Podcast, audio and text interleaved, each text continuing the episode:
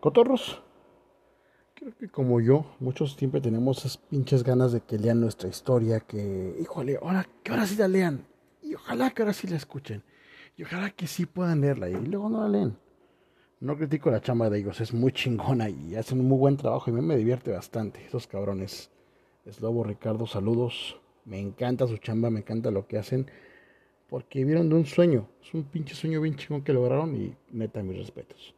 Pero sí, pediría que nos entendieran que pues mucha gente queremos que, vuelvo a lo mismo, lean nuestras historias, en, publiquen las historias y pues sí, todos queremos esos pinches cinco minutitos de, de fama o que, o que Ricardo diga alguna pendejada con nuestra historia o que es lobo se caga de risa de algo totalmente incorrecto.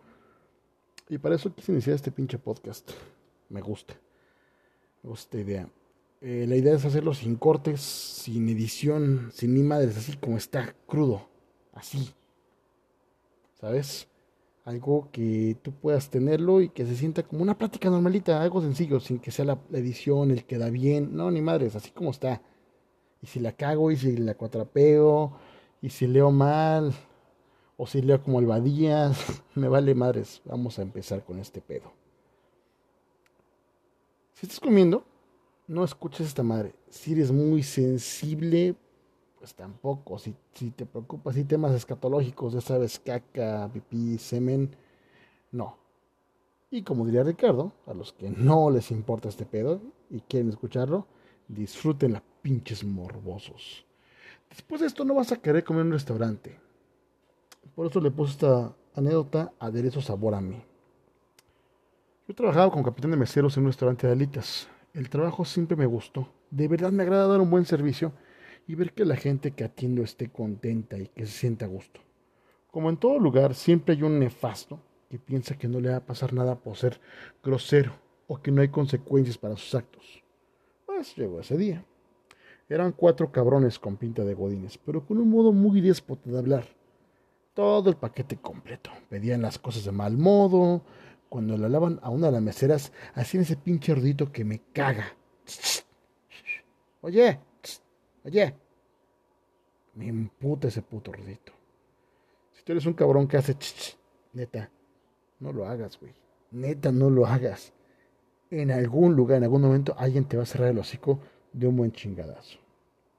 Los cabrones, aparte de hacer el puto ruidito con la boca, tuvieron problemas con otra mesa.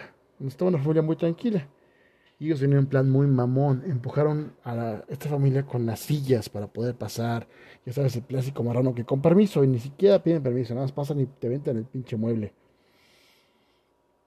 Aparte, muy groseros y muy sucios para comer. Sí, la gente que, come con la boca abierta, que escupe eh, hacia el suelo. Y sí, estaba yo muy emputado, pero son clientes, ya sabes.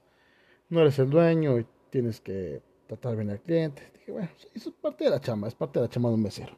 O neta, yo como mesero he aguantado un chingo de cosas. Pero pues, ya sabes qué pedo.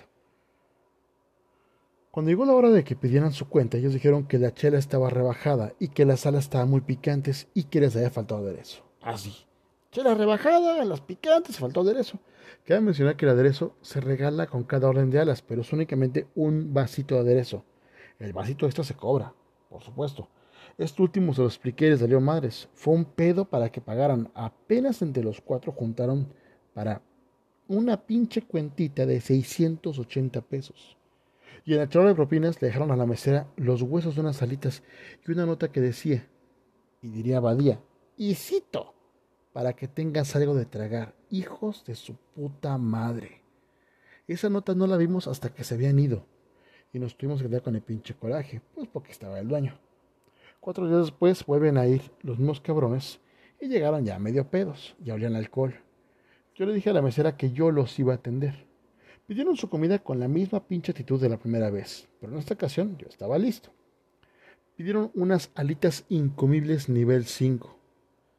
Si tú conoces de restaurantes de alitas, ya con saber el nombre de estas alas, ya debes saber qué tipo de restaurante era o cuál restaurante es. Si no lo conoces, es el restaurante de la hojita de maple. Esas alas son muy picosas, llevan mucho concentrado de extracto de chile. Pero es un chile no es orgánico, es un chile como... Sí, que es una combinación de químicos, ya no es una salsa como tal, son químicos. Obviamente cuando se hace el extracto para unas salitas picosas, no es el extracto simple como tal, es el extracto con la combinación de la salsa búfalo, la salsa roja. Y le dije al chef, hazlas especiales, es decir, que, que picaran a lo pendejo. Pues eso la agasajo, pidieron micheladas. Y en cada tarro de ellos les dije a los meseros y meseras que pusieran su respectiva porción de saliva. Y como esa michelada tiene varias salsas, pues se pone viscoso. Así, y pues no se nota. Luego la sede del pastel fue que me llevé un vasito de aderezo al baño bien escondido. Y claro, le puse aderezo. Pero del mío. Exactamente, aderezo sabor a mí. Neta, que es la chaqueta más perversa que me he realizado en toda la vida. La combinación de excitación y maldad, güey, de saber quién se va a comer tus mecos, puta, no tiene comparación, cabrón. Obvio, no llené el vasito, pues no chingues. Pero sí quedó una buena parte. Lo demás lo rellené con aderezo ranch. Obviamente lo mezclé, quedó chingón. Pues les llevamos las alitas picosas, sus tarros de michelada, con escopitajos, obviamente. Su aderezo con mecates. Nada más nos cagábamos de risa. Cabe resaltar que los meseros no sabían que las, que las alitas llevaban aderezo de mecánicos. Ellos nada más sabían del tarro con, con escopitajos. Y nos estábamos cagando de risa a ver cómo se enchilaban con las putas alas picosas. Y el aderezo se lo acabaron. Y que me piden más. Pues total, les llevo otro vaso de aderezo, del normal, ¿no? Sin embargo, al seguir tragando y probarlo, me llaman otra vez y me dice el cliente, no mames, cabrón, tráeme el primero que me diste, ya sé que me lo vas a cobrar, pero estaba más chingón el primero. No mames, yo casi lloro de la emoción al saber que a ese güey le habían gustado mis mecates, güey. Dije, no mames. Pues no quedó más remedio que convencer a mi equipo de meseros que contenía el primer vasito de aderezo. Y les dije que con esfuerzo llenaba apenas medio vasito. Y así fue. El segundo todavía era sabor a mí.